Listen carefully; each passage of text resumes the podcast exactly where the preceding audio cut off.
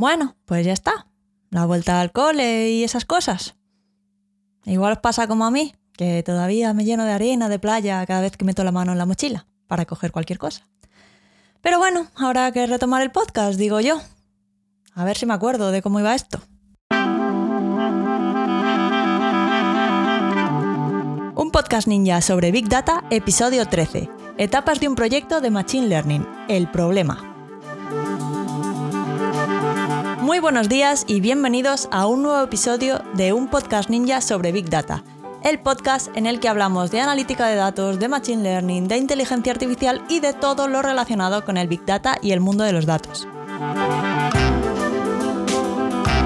En este podcast hablamos de Big Data de manera normal, alejándonos de las ideas de inteligencia artificial de las películas y tratamos estos temas con los pies en la tierra y con sentido del humor. Además, si os interesa este mundillo y queréis profundizar un poco más, podéis ir a datos.ninja y descargar el ebook La guía ninja del Big Data y la inteligencia artificial. Pues para ir calentando motores, hoy vamos a inaugurar una serie de varios episodios en los que hablaremos del flujo de trabajo a la hora de aplicar Machine Learning, cómo se organizan eh, los proyectos que implican Machine Learning, cuáles son los pasos a, dar y, cómo llegar desde, desde el problema hasta la solución final. Si durante el verano se os ha olvidado lo que es el Machine Learning, es normal. Puede haber sido el, exceso de sol o las cervezas fresquitas que os habéis estado tomando en el chiringuito, pillines, pero no os preocupéis que os voy a dejar enlazado el episodio número 7 en el que os hablaba de ello. Pero bueno, va, un resumen rápido. El Machine Learning, y hablo del caso más extendido que es el del aprendizaje supervisado, consiste en mapear una serie de datos de entrada con una salida determinada que ya conocemos a través de un modelo. Es decir, tenemos una serie de datos de entrada y sus correspondientes salidas, lo que viene siendo nuestros datos de entrenamiento. Y nuestra misión es diseñar un modelo capaz de relacionar datos de entrada y datos de salida. Una vez que tenemos nuestro modelo, pues la idea es que sea capaz de generalizar la salida ante nuevos datos de entrada. Y entonces esta salida que nos dé sea lo, más precisa y más cercana a la salida real. Por ejemplo, el típico caso del detector de spam de un gestor de correo electrónico. Imaginaros que nuestra misión es, diseñar un detector de, correos de spam para, Google, para, integrarlo en Gmail. Y entonces nos dan un montón de correos electrónicos que cada correo tiene asignado una etiqueta que indica si ese email es spam o no, no es spam. Entonces nosotros nos ponemos al lío y con estos datos de entrenamiento diseñamos un modelo capaz de clasificar los emails en correos legítimos y correos de spam. Una vez hemos entrenado el modelo con estos datos que nos han dado, con sus etiquetitas que decían si era spam o no lo era, pues si lo hemos hecho medianamente bien, ya podemos recibir nuevos correos electrónicos que terminen en la bandeja de spam si son spam y en la bandeja de recibidos si no lo son. Y ya está. Fácil, sencillo y para toda la familia. Bueno, pues no. En el mundo real no va a venir nadie a darnos los datos de entrenamiento en una cajita y con un lacito para que nosotros podamos diseñar un modelo de Machine Learning súper exacto. A pesar de que en la mayoría de cursos y de libros sobre aprendizaje automático se comienza suponiendo que tenemos ya un dataset o conjunto de datos de entrenamiento listo para entrenar un modelo y que nuestra mayor preocupación es tunear nuestro modelo para alcanzar el mayor rendimiento y que acierte el 99,999% de las veces, pues no es así. Hemos sido engañados. Normalmente, nuestro punto de partida es un problema a resolver. Y de todo lo que pasa antes de tan siquiera empezar a pensar en el modelo que vamos a aplicar, es de lo que vamos a hablar en el episodio de hoy. Así que imaginaros que empezamos septiembre abriendo una empresa de consultoría en la que ayudamos a pequeños negocios a aplicar Machine Learning para resolver problemas que tengan pues, en su día a día, en su negocio o mejorar sus servicios. Entonces podrían llegar clientes de todo tipo. Tenemos la puerta abierta.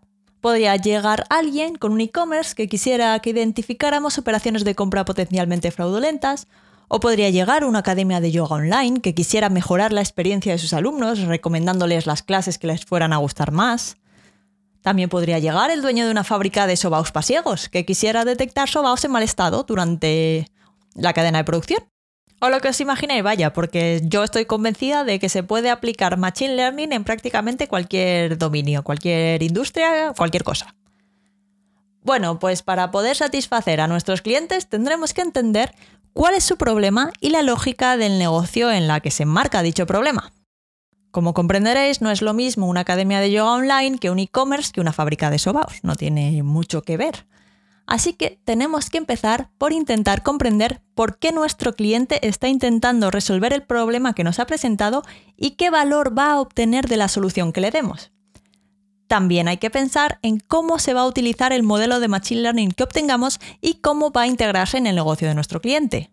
A priori puede parecer banal que hay para nosotros, para nuestro problema o para el diseño de nuestro modelo, entender por qué quieren resolver el problema que quieren resolver cada uno de, de los negocios que os he presentado, pero es muy importante, y repito, muy importante tener estos puntos claros antes de empezar, porque aunque seamos unos ninjas del Machine Learning y el modelo que diseñemos sea la leche, si no estamos resolviendo el problema correcto, pues nuestro cliente no va a quedar nada contento.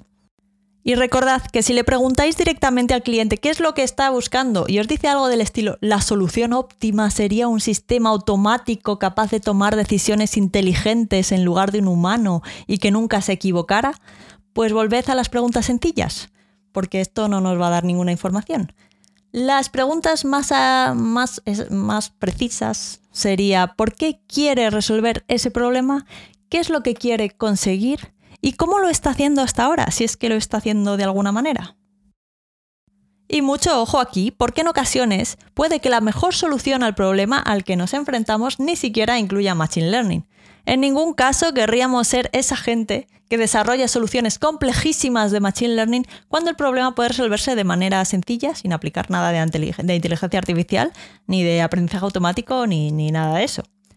Por ejemplo, en el caso de la Academia de Yoga Online, podría ser que en lugar de desarrollar una solución de Machine Learning para recomendar clases a los alumnos, fuera suficiente con recomendarles la clase que haya tenido más visualizaciones y que todavía no hayan hecho. ¿Aplicamos Machine Learning en este caso? Pues depende. Habría que ver cuánto mejora el objetivo de nuestro cliente aplicando Machine Learning con respecto a la alternativa más sencilla. Habría que ver el coste de desarrollar y mantener la solución y si compensa. Habría que ver. Bueno, pues supongamos que después de interrogar a nuestro cliente y analizar en profundidad lo que necesita, hemos llegado a la conclusión de que una solución que integre Machine Learning puede adecuarse a sus necesidades. ¿Y ahora qué? ¿Cuáles son los siguientes pasos? ¿Nos ponemos ya con el modelo?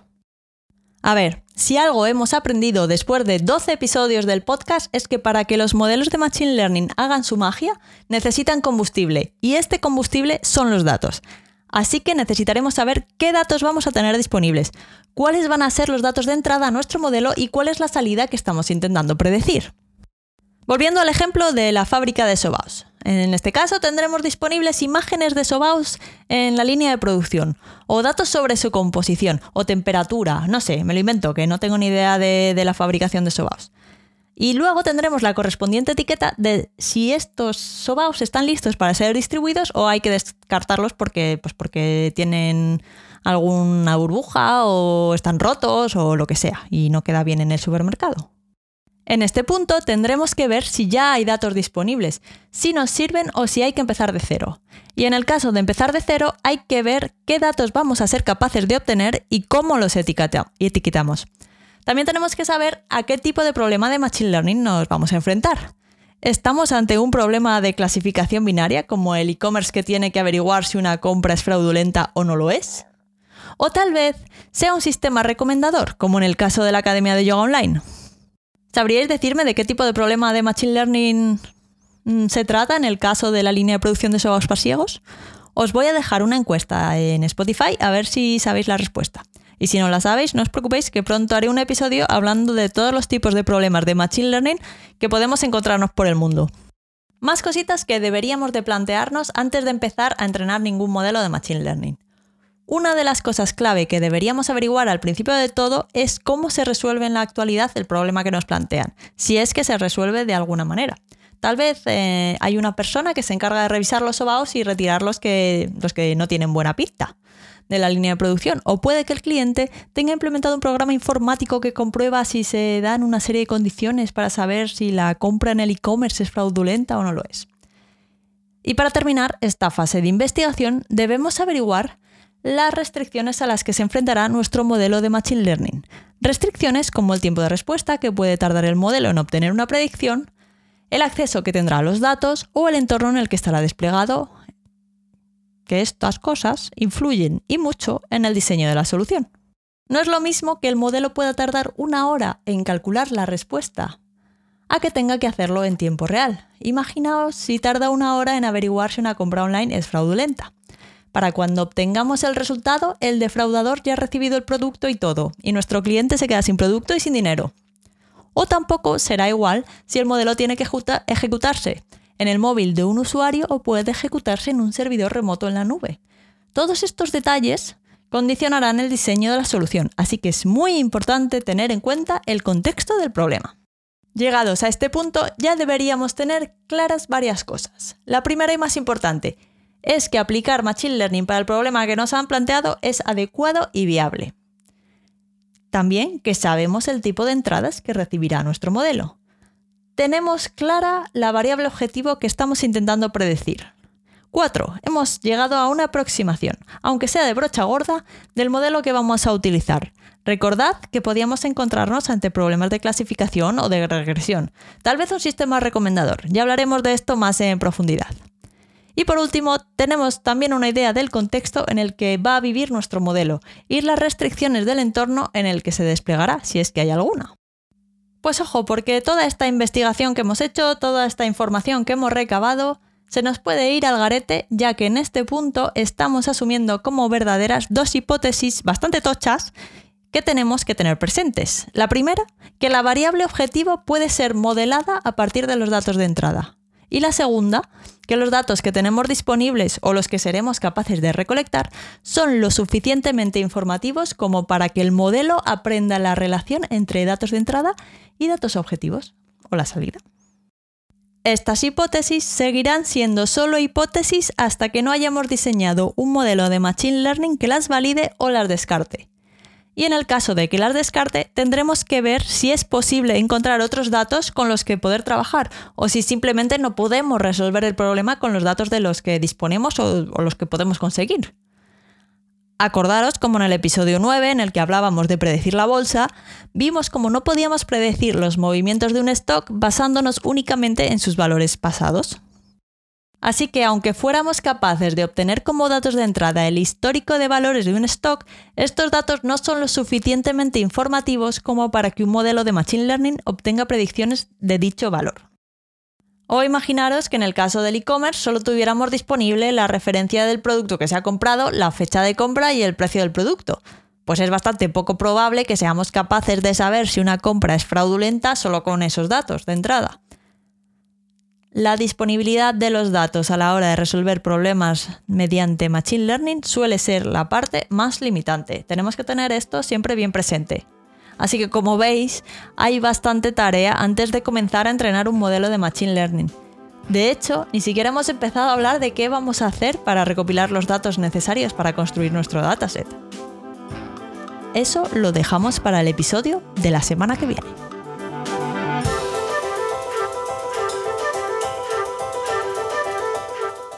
Así que eso es todo por hoy. Espero que el episodio de hoy os haya sido de provecho y que hayáis aprendido algo de valor. Si es así y os ha servido, no olvidéis dejar una valoración de 5 estrellas del podcast en Apple Podcast, en Spotify, en Evox, en Google Podcast o donde quiera que estéis escuchando esto. Y si tenéis cualquier duda, pregunta, sugerencia o teoría de la conspiración, podéis contactar conmigo a través del formulario de contacto en la web datos.ninja barra contactar o podemos seguir la conversación en datos.ninja barra Twitter.